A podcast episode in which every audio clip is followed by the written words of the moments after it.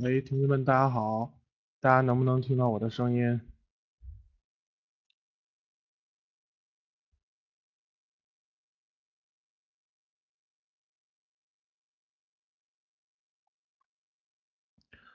好的，那我们就 开始今天的课程了哈，那我们就去开始今天的课程了。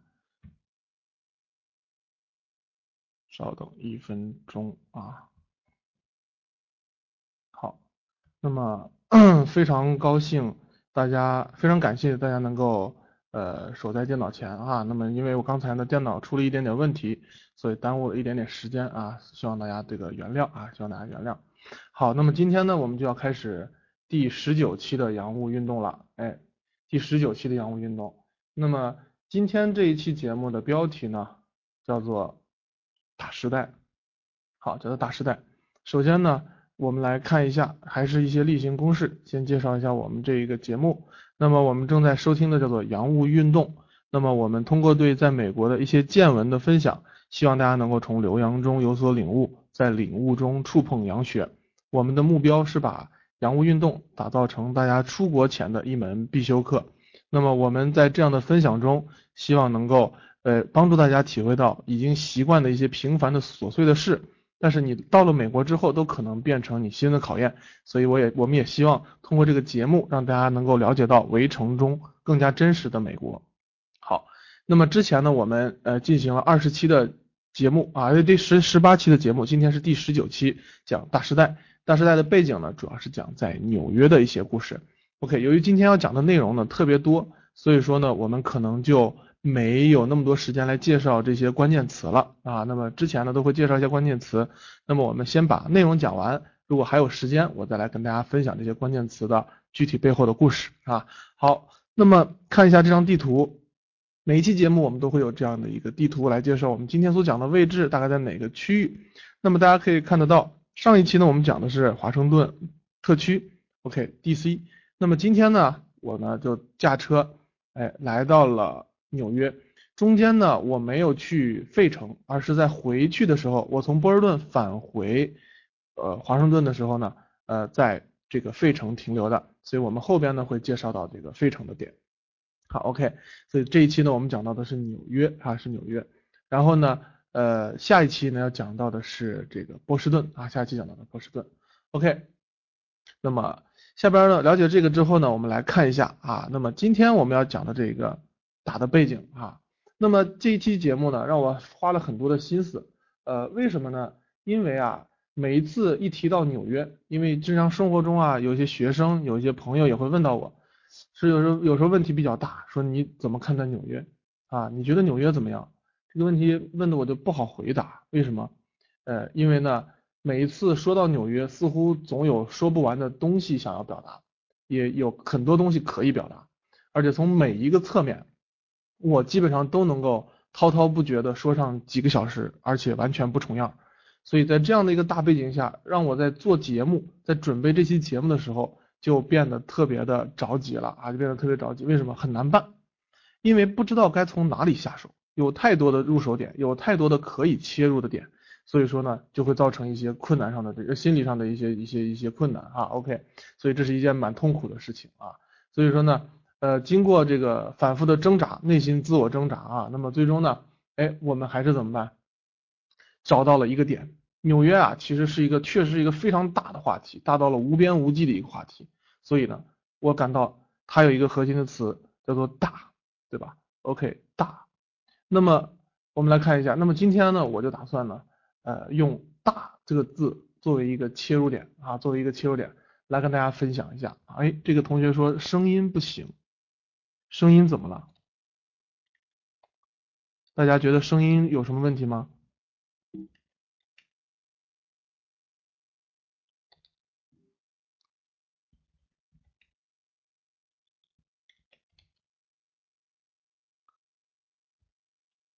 ？OK，没有声音。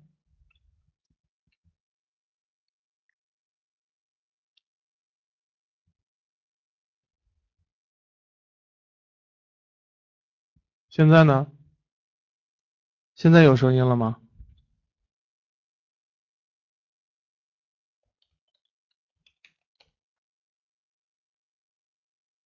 现在有声音了是吧？好 好的好的，那等于刚才我，等于刚才我说说的那些大家全都没有听到是吗？好，那我就重来一次啊。OK，但是这个感情已经不一样了啊，感情已经不一样了。OK，好，那我们来，我们来重来啊，重来啊。好，就当我们是刚刚开始这个课啊，就当我们是刚刚开始课。好，那么呃，我是说，就是每一次我一提到纽约，似乎就总有说不完的东西想要表达，也可以去表达。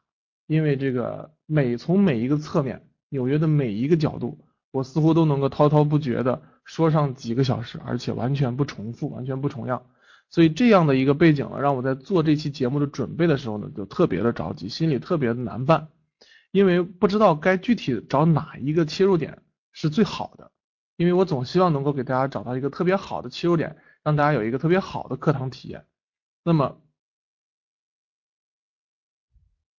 现在还是没有声音吗？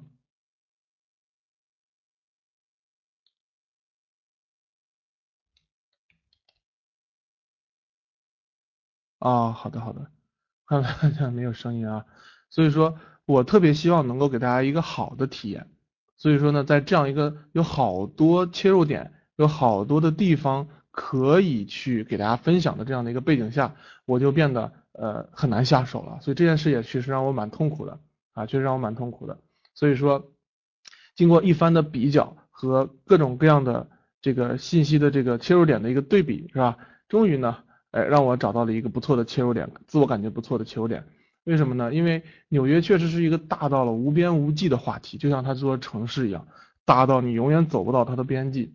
OK，所以说既然是这么大的一个城市，那么今天呢，我就打算从“大”这个字作为一个切入点，因为在我的心里边。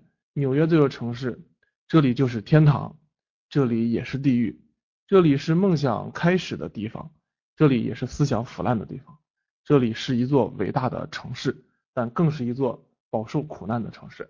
这就是纽约，OK，这就是纽约在我心中它的感觉。所以说，今天就让咱们从大这个切入点开始，在我的心里，纽约究竟是一个怎样的大的感觉呢？它在我的内心中。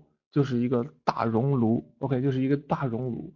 我对它有这样的定位，是因为啊，我先后去过纽约四五次，哎，先后去过四五次，对纽约的这个印象呢是发生过改变的，对纽约的这种印象是发生过改变的，这种改变呢是越来越好的，每一次去都会变得更喜欢这座城市，每一次去都会变得更爱这座城市，而且每一次。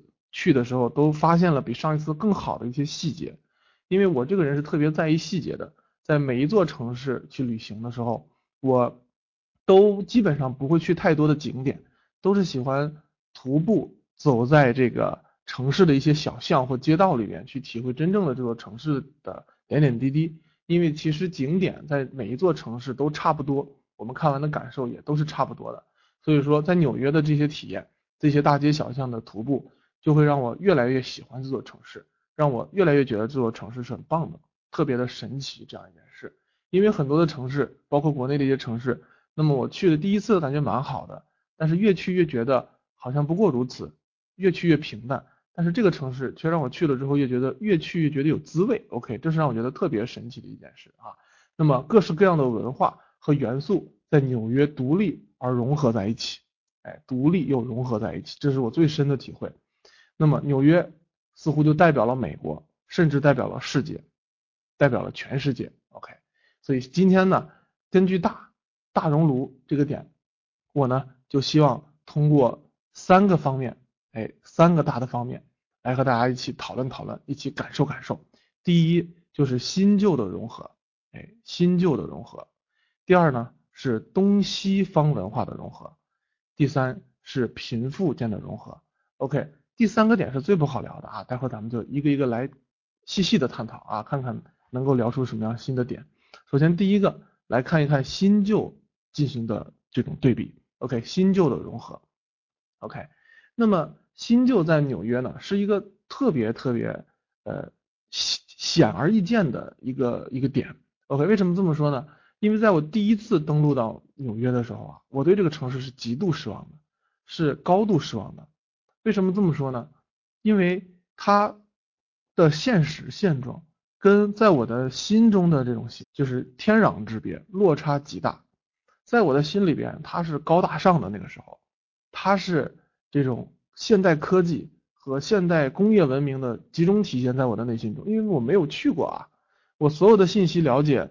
都是通过电视、互联网，甚至是过去的道听途说、老师的分享，所以说在那之前，他在我的心中一直是一个神话，所以让我感觉到那里应该是奇幻的，那里应该是美美轮美奂、无呃精彩绝伦的。但是，当我们当时我第一次去美纽约的时候呢，是在下午四点左右到的这个曼哈顿岛上，OK，所以说从进入高速之前看到那边。天际线上啊，有一片高高低低、错落有致的大楼的时候，整个大巴车上都响起了一阵欢呼声啊，大家都非常兴奋。我们都是第一次来，但是发现当开到其中的时候，因为要穿过一个海底隧道，咱们在第二期的时候其实讲过了，对吧？OK，如何进岛？那么发现到了这个岛里边的时候，一上地面，OK，顿时在我们的两侧就出现了高耸入云的大楼。哎，然后看在里边的时候，它那个路就特别的窄，大家能体会吗？就是在国内你去体会啊，我们的路其实特别宽，楼反而没有那么高，所以感觉到呢城市是平的。但是在曼哈顿岛上呢，这个楼是特别的高。OK，这个这个我已经不知道该用什么样的词了，就是参天大楼。OK，但是它的路啊其实很窄，只有那么个别几条路是三车道或者四车道的，基本上就是一车道，哎，两车道就是。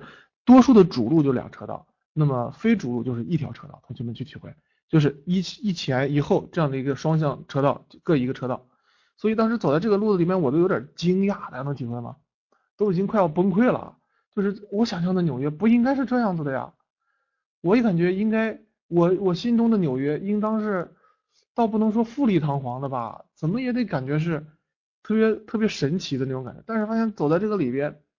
不但看不到阳光，下午三四点钟的时候，整个的街道全部都是黑的、阴影的。然后呢，两侧的楼，因为你开的肯定不是那些主路啊，一部分路，所以两边的楼破旧不堪。因为进进岛的时候，你不会马上就进入中心，所以会穿过一些比较破的楼。OK，所以说你看到这些楼的时候，说这真的是纽约吗？OK，你就崩溃了啊，你就崩溃了。然后再往前走，甚至还会路过一些比较。甚至就算贫民窟那样的区域的时候，你会发现，说天哪，是不是？OK，这怎么会是纽约呢？你就就震惊了啊！OK，震惊了。所以说当时把我们放在了一个街角的地方之后呢，我们就都下车了。第一站呢是 时代广场 Times Square。所以说由于这个一进岛的时候啊，那个兴奋其实已经被冲淡了，你知道吗？所以当看到这个时代广场的时候，还是兴奋了一下的。因为周围的这些广告牌、楼体的这些灯箱，感觉到真的是还是非常高大上。大白天哈，整个这些灯光打的就跟呃，也是完全就像晚上看到的那种颜色一样，特别的清晰啊，而且呢画面也特别的逼真，所以也是觉得很震撼啊。就看完之后呢，就把我们带到了哪里呢？就把我们带到了这个第二个停车的点儿。这个第二个停车点儿呢，我们是要去这个帝国大厦。这个时候就已经五点多了。在时代广场，其实当时给我的印象不深，为什么？因为特别杂乱。作为游客，大家去体会啊，就是未来你要去旅行的时候啊，我建议能自由行你就自由行，自己慢慢走，是吧？根据自己查的攻略，根据自己查的地图，一点点走。因为你跟着这个团的时候啊，你会发现你整个人都是放空的。OK，他把你带到哪里，你看到了一圈，看完扭头就走了，十五分钟。所以说印象不深，就感觉到地面上有很多的色情广告。周围的人大家都非常的疯狂，非常的激动，其实也都是两眼直呆着的，甚至有一些嘴唇是微张开的。OK，就是因为都没有缓过神，看着周围的时候，正看着非常激动的时候，哎，导游就行了，上车吧。我们那还不是导游，那是个领队啊，是我们单位送我们去的，还相对好一点。就是第二站呢，就停到了一个街巷子的后边，然后要绕过一个楼，就来到帝国大厦了，就是刚才关键词里的那个 Empire State Building。哎。那么由于这个世贸中心已经被撞塌了，是吧？所以说这个呃帝国大厦就已经成了当时最高的楼。现在新新的世贸大厦盖好了，那么算上天线应该又成为了最高的楼。但是呢那个时候呢我们还是到了帝国大厦的楼顶上，那么在那之前啊，其实我对纽约啊就已经产生了一些抵触。我呢甚至感觉到曼哈顿啊，我就觉得不过如此吧，是吧？而且它那个街道两边呀，所有的楼房前面都会，大部分的楼都会有那种维修，因为它这个楼年代都比较久了，所以说在路面上边它都会挡一个板儿，然后用那种钢管架起来，就是路边这一侧上面都是有顶的，你知道吗？OK，看起来呢特别的破旧，因为它都是用那些纱网和那些三合板，甚至是木工板，然后用那些铁铁管。然后做起来，然后就一点都不好看着，而且特别的杂乱啊，特别杂乱。所以说呢，走在那个地方也感觉像到了一个工地一样啊，像到了一个工地一样。所以说已经其实对他挺失望的了啊，挺失望的。但是还是怎么办呢？去参观这个电梯嘛啊，这个去参参观这个这个大楼嘛。所以说这也是一个安排好的项目，所以跟着团队就这么完全没有神智的就进了这个大楼。进去之后呢，感觉到特别震撼的一点是，他这个进去要安检。那安检查包啊，就感觉跟机场进进机场一样。而且到那一年呢，二零一零年，也是美国的这个安保啊做的非常严的一年，因为他我们去的那会儿刚好是好像在帝国大厦门口有一个枪击案啊，所以说他查的挺严，哎，感觉还挺挺酷的啊。那个整个过程都是放空的，直到我走进电梯的那一刻，中间什么买票啊这些环节都是到我后边再去的时候才有体会。那么直到我走进电梯，哎，直到我走进电梯的时候。哎，才震撼了我。为什么震撼了我？又是它的破旧，你知道吗？就那个电梯啊，外边有一个那种卷闸门，你需要这样咔把它拉开，然后呢，里边咣一声，那个门才能开开。然后我们就前面的人出来，我们就进去了。进去之后呢，发现里边开电梯的这个大爷啊，胡子都是白的。OK，胡子都是白的。然后呢，先把外边那个栅栏先合上。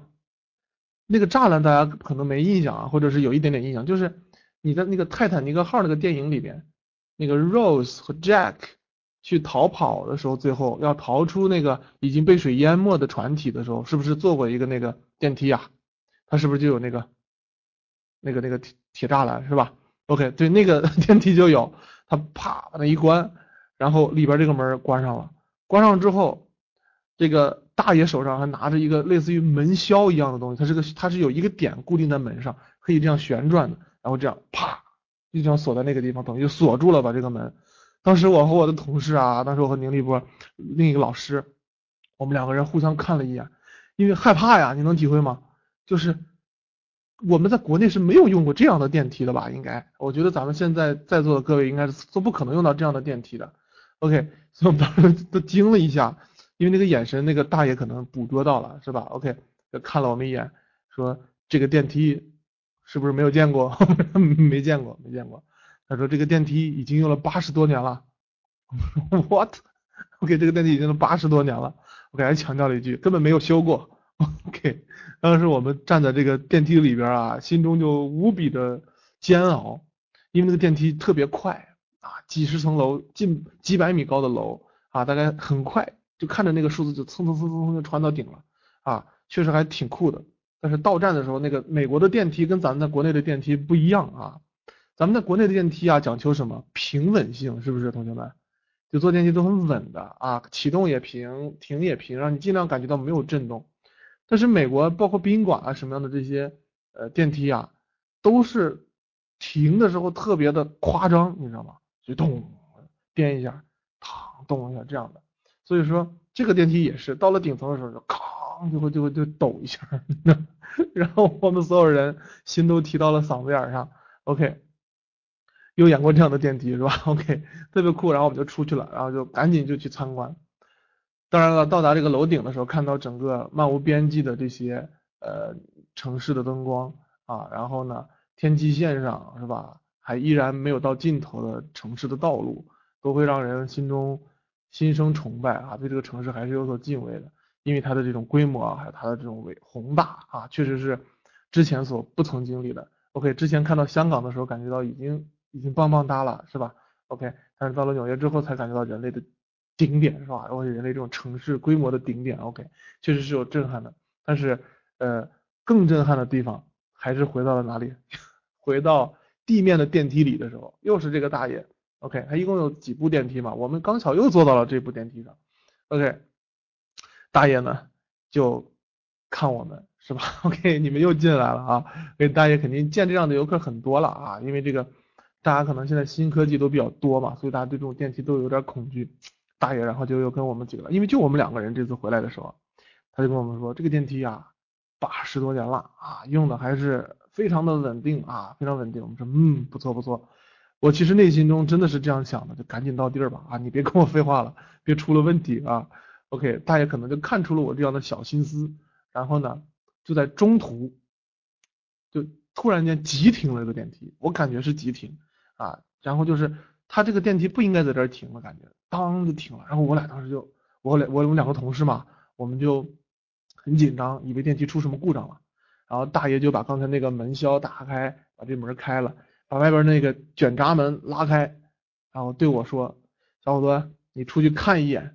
”OK，我当时都吓尿了，你知道吗？OK，我当时想，我操，这要把我推下去怎么办啊？因为确实很害怕。我当时就看他，我说你确定吗？我让我出去看一下。他说你你扒着门，你看着楼上的这个呃钢筋，就是这个电梯拖着的这个钢钢筋。OK，然后我当时探出头去，就看上边那个钢筋，几乎有我一条腿那么粗。OK，几乎有那么腿那么条粗，所以我就想。这样一个电梯能用几十年不坏啊，还是有原因的，还是有原因的，结实啊。其实我不懂，那关键是我不懂。我要是学工程的，可能我能看出来。未必，我觉得粗可能不是唯一是确保这个电梯安全的地方，但这可能是一个侧面，能够体现出人家这种货真价实的这一面啊。但不管怎么样，这就是让我觉得在美国啊，一个点，我相信它的这个楼啊，肯定内部的装修啊是重新做过的，一百年前不可能是这个装修风格的，但这个电梯。我觉得它可能并没有换过，OK，所以你会发现这样一个很新的东西和一个很旧的东西却完美的融合在了一起，你不觉得这个事情在这很突兀，反而觉得它很美好，OK，就例如像在这个呃这个旧金山是吧，有个 Cable Car，它这个模式就是很很很早以前，当时就是这样的一个运营模式，无动力通过绳缆去拖动这样的一个车的感觉，OK，所以这就是让我感到在美国最大的一个震撼我的地方，就是。这个东西它未必是崭新的，但是让你会觉得它特别的美好，而且特别的好用，哎，这就是一个好东西。这一点在日本也是有体会的。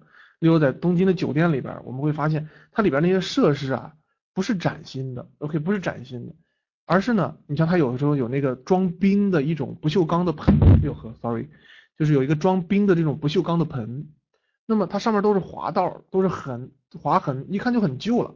但是你拿在手里，你不嫌弃它旧，同学们你知道吗？这种旧的感觉。可是有一些东西呢，明明新新的，但是你用起来你就会发现其实挺差的。OK，例如什么东西？不知道大家有没有在外地旅行或者是出差的时候住过那个什么汉庭啊，国内的什么如家啊，它里边给配的的那些毛巾和浴巾，我很少会用，但是我偶尔会用一下。我们会发现这些毛巾你拿出都是白白的，都几乎是崭新的。但是你会发现它吸水性很差，而且就那个东西很 low，你知道吗？很劣质，哎，所以它很虽然很新，但是不好用。这一点在美国呢也有很好的体验，就是在美国的很多宾馆啊，你会发现，尤其是一些比较高档的宾馆，它的年代也是很久的啊，它的房间不便宜啊，而且不新。但是你会发现在那个地方有个特别深的体会，就是你睡在这个床上，它那个床很宽大，因为美国人身材魁梧嘛，所以它会有一些像那个 queen size。就已经相当宽了。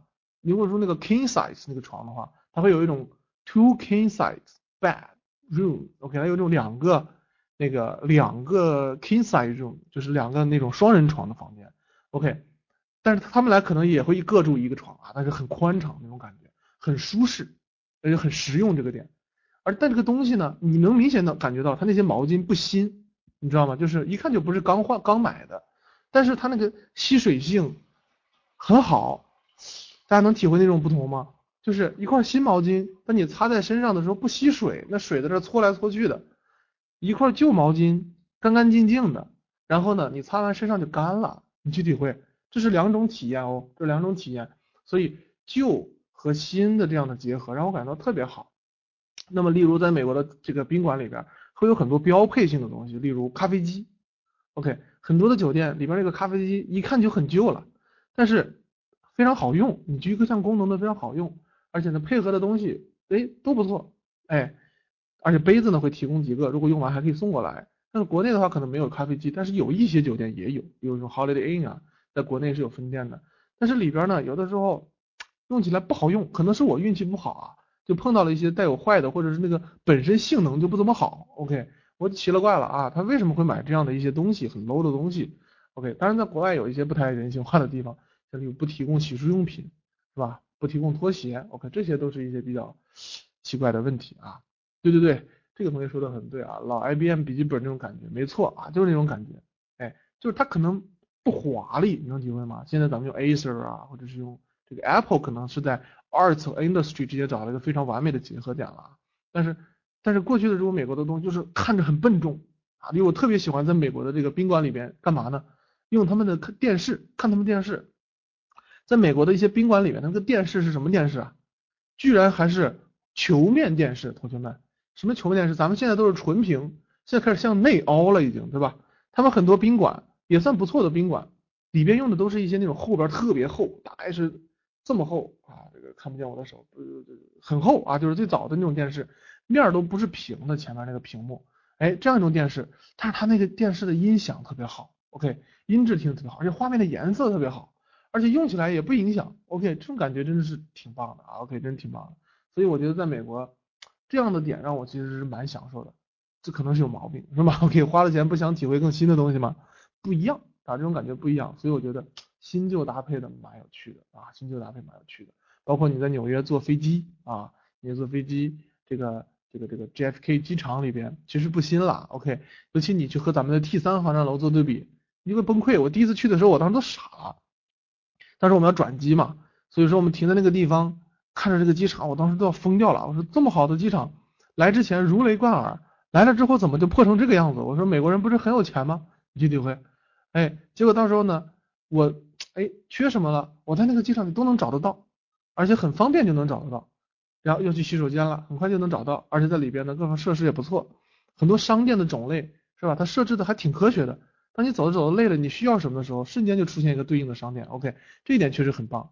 但是回头一想，T 三航站楼就发现确实是很捉襟见肘了。除了饭店比较多以外啊，其他的真的是很多东西想买的时候确实买不到啊。而且里边的这个设计呢，也也不够科学。你从一些航站，你从一些登机口出来，你要走到出口这个地方要走好久好久。这个这个在美国的这个飞机场里边体现的确实很深，就是它机场确实很大，但是呢，你出机场用的时间都不会太久。OK，我觉得这一定是有设计在里边的，是吧？所以说这个新旧的搭配让我感觉到。这样一座城市真的是做足了功课，而且呢，把这个新旧的搭搭搭配呢做的也是特别的到位。OK，他把重点放的位置特别的对。那么关于新旧的最后一个点呢，就是蛋糕店和食物。同学们给我的评价里面说，只要一提到食物，眼睛中就带有光，是吧？OK，我也确实自己也有这种体会啊。那么我在这个纽约印象最深的就是两个东西，一个是自助小火锅。嗯，我和一个学生呢约好要见，这个学生本来那天是有面试的。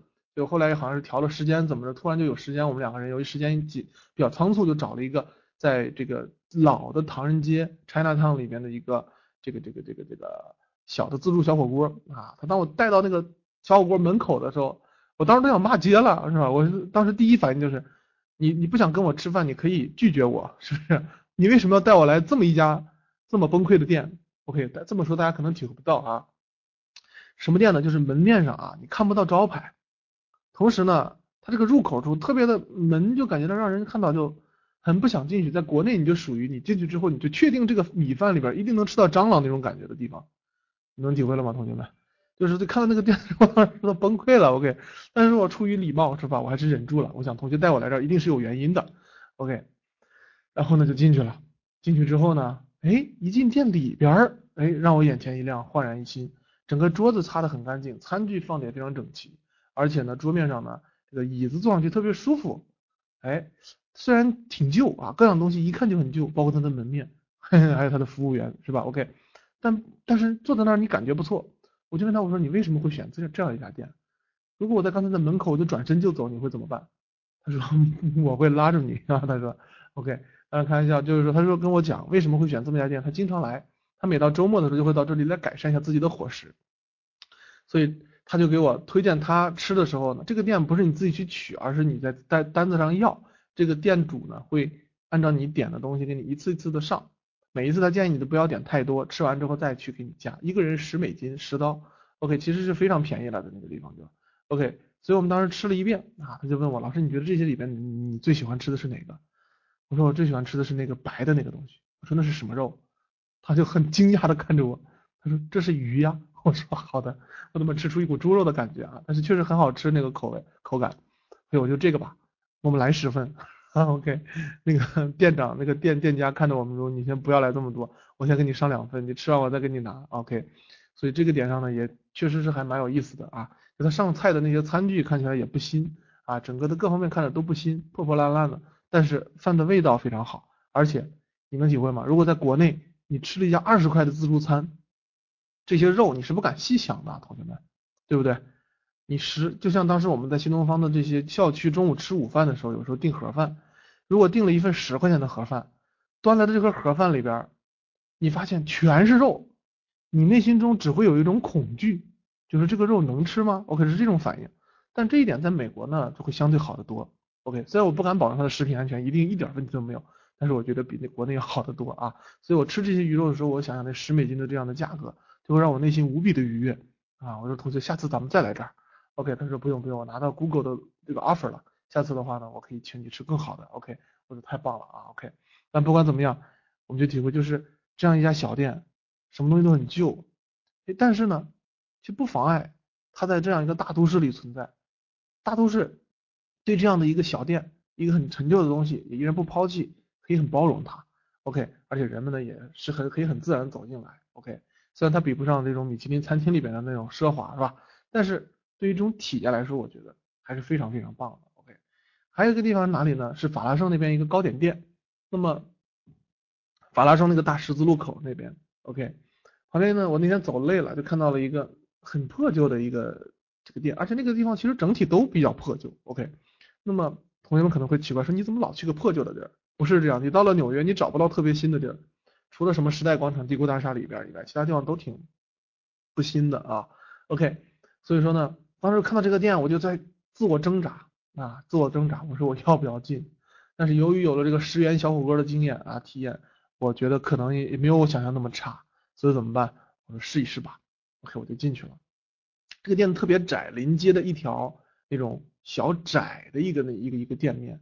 然后呢，我进去之后呢，你就只能沿着。窗口有那么一排像吧台一样的座位，坐在那边。然后呢，你告诉那些店家你要吃哪个东西，我点了一个蛋挞，还有一个榴莲酥，还有一杯牛奶。OK，牛奶之前我已经提过了，对不对？在香港和在美国喝牛奶的体验是最棒的啊，因为有那种浓郁的香味啊，这就不多说了。关键是这个蛋挞和这个榴莲酥，它拿过来的时候，大家可能已经听到我的这种 咽口水的声音了啊。OK，那么。拿过来的时候就有一种扑鼻的那种香味儿，OK，是那种是那种呃稻谷的那种烤过的那种香味儿，夹杂着一些这种奶被烤过的那些奶制品的香味儿，OK，结合在一起扑面而来，你就真的想一口把它塞进去，要不是因为它太烫的话，真就真就一口就吃掉它了，OK，所以我就一点点吃，发现咬到嘴里的时候呢，哎，真是太棒了，OK，真是太棒了，整个的这个面呢它都是酥的，OK 呢，整个这个中间的这个馅儿的部分呢。啊，让你吃的呢不腻啊，沙沙的，而且呢有特别明确的这个对应那一款糕点的味道。比如蛋挞就有特别明确的这样的一个蛋黄加牛奶的那种香气。OK，榴莲酥呢也有很清楚的这样的一种哎榴莲的香味啊，而且呢入口呢也不能说极化啊，但是让你口感特别好。OK，口口感特别好，但是就是这么一家店，拥挤的好像让你回到了香港。好像回到了七十年代的香港那种感觉，你能明白吗？所以就当我特别绝望，这个环境不怎么好的同时，我突然想起来我可能要上网，我就看这个旁边在桌面上贴着一个 WiFi 的密码，OK，所以快速的连到了这个 WiFi 的上面。虽然我有四 G 网，而且它也是不限流量，但是我就想试一试，就这么破烂一地儿是吧？它是不是 WiFi 什么跟不上是吧？它可能就是一些老手艺人做的这些糕点味道还不错，但是可能这些硬件是达不到。但是当我连到这个 WiFi 上的时候，马上就感觉到了它这种飞速的这个连接速度啊，所以让人还是很惊讶的。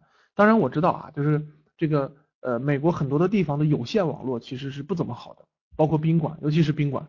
所以同学们如果去美国对 WiFi 有一些比较高的要求的话呢，最好住一些比较新的酒店，它这个老的酒店里边呢，信号线路呀，有时候已经比较固定了，所以说它呢很难去把这个信号铺好，而且过去的这个酒店里边，有的时候是连着这个电话线的这个上网上网线路，所以他们呢要升级光纤要很高的费用，所以他们往往这个呃这个网络都不太好，哎，但是它这个地方哎网线做的特别的棒啊，这个网速特别好，这让我大吃一惊啊，大吃一惊，就新旧结合的特别棒。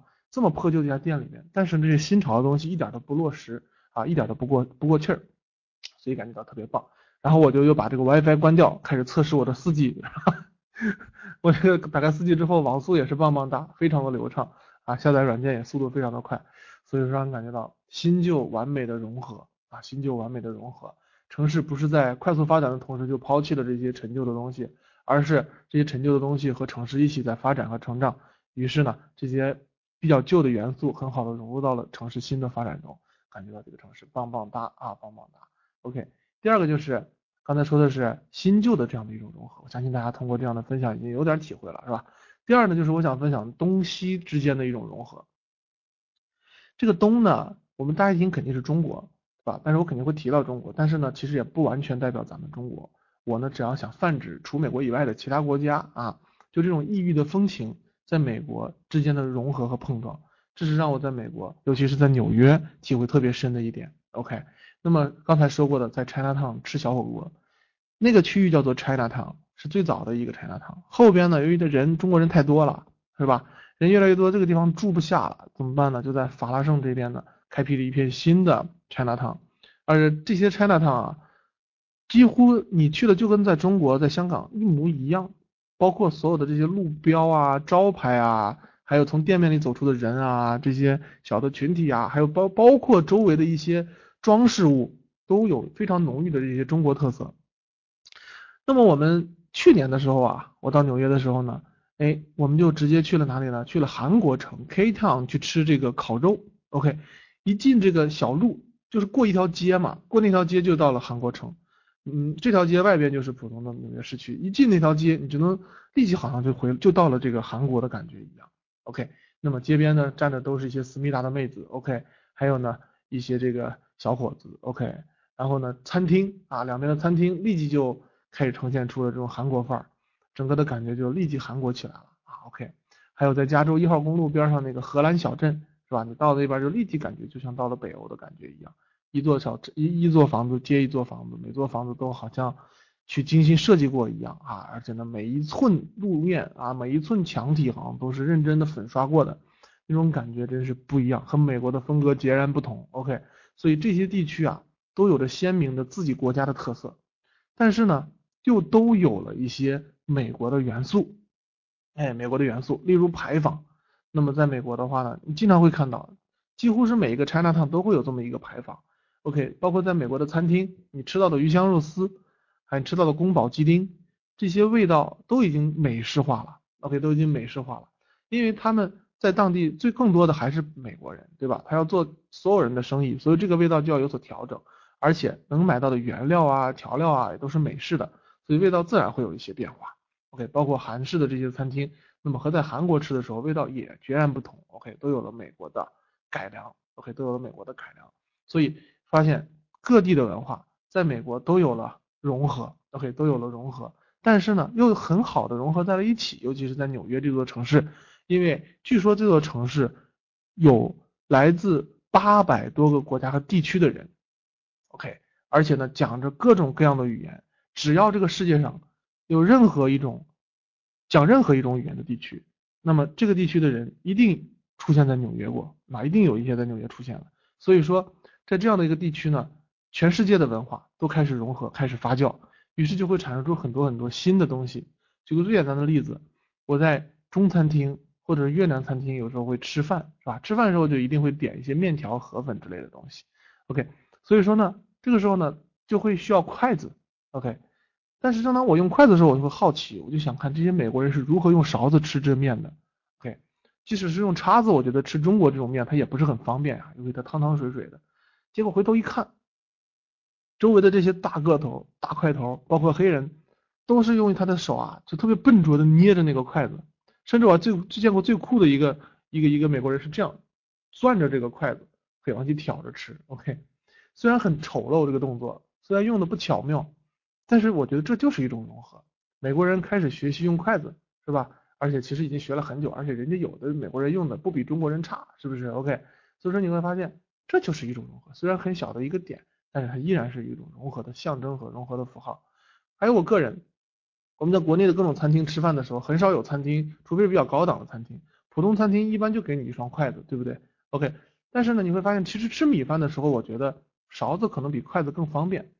用筷子的时候，你得把碗端起来送到水边往里拨，是吧？这个时候感觉不是很不是很好。但是你用勺子的时候呢，哎，你就不错。OK。所以说这个时候你发现，我也在不断的去用他们的方式，在改善我自己的一些生活上的小的细节，也是一种融合。哎，包括我个人去美国一段时间，那么再回国开车，那么就很少会摁喇叭。OK。那么就可能会等。坐在我车上的人就会很焦虑，说你你他妈等什么了？那种感觉你知道吗？就会有一种突然间回来的感觉。OK，说我可能需要摁喇叭，我可能需要猛踩油门，是不是？OK，我可能需要超过他，不然我今天哪里都去不了了。OK，但不管怎么样，你去体会，这都是一个我不断反复去适应文化的东西。但在纽约这个城市，你发现这样的点呢，其实也是一样的。它城市太大了，你从它穿过这座城市，你可能需要四十分钟甚至一个小时的时间。在这样的一个情况下。那出租车司机也要挣钱啊，所以怎么办？他也只好采用大声的摁喇叭，疯狂的踩油门，不断的逆行超车，是吧？OK，然后呢，甚至呢不惜使用这种欺骗的手段去讹诈乘客。这个我在第三期的时候其实也跟大家分享过，对吧？我在美我在纽约打车被骗的经历啊，OK，所以你会发现都一样了啊，对，不这也是一种融合，不管好的坏的，它都是融合。但是你会发现，不管怎么样，这些点在美国。它都会独立而又融合的相处在一起，而且我觉得在纽约相处的还不错。OK，那么而且让我有一种特别深的一种体会就是包容，因为咱们国内其实也是有一些韩国城的，对吧？例如这个五道口、望京这个地方，所以其实自己回头一想，我曾经在上学的时候对这些地区也怀有一定成见和一定偏见。OK，我走到这个区域时候我就浑身不自在，我就会有一种莫名其妙的。这种优越感被打破的错觉，OK，我就会觉得，哎，为什么在我们的街道上会出现大量的韩文？那么这个区域难道就要被他们占领了吗？你知道吗？这是一种非常奇怪的一种思考方式。OK，现在我回头能想明白，但当时我就会有这样的想法，为什么包容度不够啊？所以如果我在纽约生活一段时间，或者我慢慢自己提高自己的着眼点的时候，我发现这就是一种包容。其实他在这边，我们这个地方也要去不断的去，哎，增加各种各样文化的碰撞和融合。在纽约这个地方，恰恰就是这样。你在中国城几乎看不到英文，你在韩国城也快要看不到英文了。OK，但你到了这个美国人聚集的地方，你也看不到中文，它独立的存在一个地方，但是他们又很好的融合在一起。OK，这是纽约给我最大的一个碰撞啊。OK，最后一个就到了我特别不好讲通的这个点，贫富的柔和。OK，贫富的柔和。那么我找图的时候也是找的费尽周折。OK，终于看到了这样一张图，我觉得蛮不错的。OK，蛮不错的，一边食物丰盛。一边食物非常的破旧，是吧？非常的差。一边呢铺着桌布，是吧？干净整洁。一边呢露出裸露出这种肮脏的桌板，OK，看着特别粗陋。哎，这个其实是大多数贫富在我们内心中的这种落差和对比。那么它怎么能融合在一起呢？确实很难。所以我在找这个点的时候呢，我也经过了一番挣扎。但其实我内心中是有这样一种认可的。但是我又觉得不该不知道该怎么说，会让这个话题听起来又更加的容易让人接受。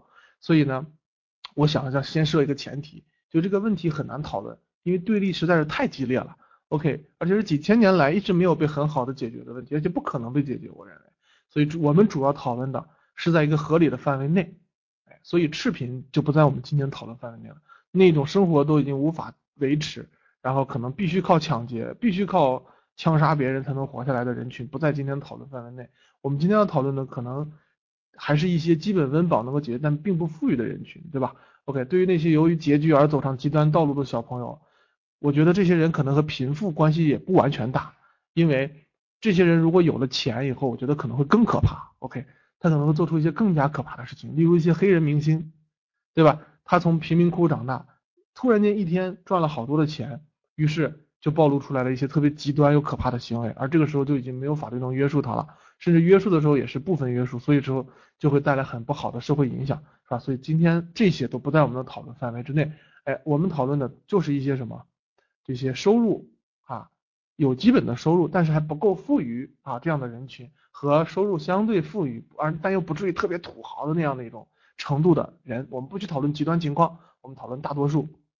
OK，所以说呢。呃，这个故事呢，就是我在费城的时候，从纽约从波士顿返回华盛顿的时候，在费城呢，我见了几个学弟学妹，OK，然后呢，他给我指的这个地点呢，我按照导航的这个这个指引呢，就开到了一个贫民窟里边，OK，这个贫民窟给我的感觉真是特别可怕，怎么可怕？开着开着我就觉得两边路边的这个画风就变了，同学们，你能体会吗？画风变了。就是那些房子啊，就从那些玻璃幕墙啊，从那些干净整洁的街道，就变成了有一点点破败。这些楼体看着都已经不安全了啊。然后一栋挨一栋的这种呃小联排，而且呢，过去的那个窗户啊特别窄，那个窗户特别窄，而且特别的高，所以说看这个窗户那个就变化的特别大。而且周围呢，发现已经看不到什么白人和外国人了，全都是黑黝黑黝的这种黑人啊，而且呢，三个一群，五个一伙儿。坐在附近在那聊天，而且光着赤裸的上半身，OK，然后穿着牛仔裤，整个大光头，OK，就特别恐怖。而且这个时候那感觉呢，就像你在看这些美国这个什么内战时代的这些呃这些这些电影的时候，美国的那些街区，哎，那么几十年一成不变，也没有人愿意去改变这里的格局啊，拆除这里的房子，重建这座城市都没有。所以说开到这儿时候我异常的紧张，然后呢？哎，特别紧张的同时，但是呢，我会发现，我当时中间遇到了一个红灯路口，然后呢，车就停了，停了之后就仨黑哥们儿跑过来拍我的车窗，同学们，啪啪啪就拍窗，我也不敢开，但是我用侧目呢，哈，我就扫他们的时候，我发现他们的微笑让我感觉到好像没有那么带有攻击性，你能体会吗？就是这个人是不是带有攻击性的，其实你通过他的眼睛是能看出来的，同学们，在美国。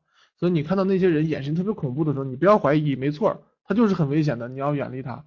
但是刚才我说的这几个哥们儿，你能明显的就是那种憨憨的，就他也不会去做一些特别可怕，也许会啊，我只是可能我当时没有遇到，但是按我的判断，那一瞬间他可能就是想过来和你聊一会儿，哎，因为他的生活很淳朴嘛，他生活就就在贫民窟里边，大家也很每天很开心，OK，满脸微笑啊，然后玩的不错，但是我还是很紧张，没敢给他开窗户啊。后来有人跟我说，他可能是想向你兜售毒品，OK，所以当时我还挺遗憾的，该跟他聊一会儿的啊，但是想想挺恐怖的，还是算了。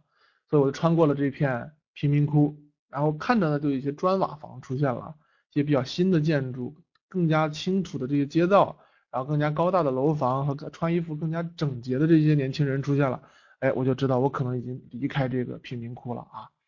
然后呢，哎，就到了这个学校。接着学习学妹之后呢，我们就用导航说找一家当地比较特色的，就找一个比较好的餐厅，评价比较高的。然后呢，就通过导航的定位就开过去了，开了大概十五分钟，也不算远啊，也不算远。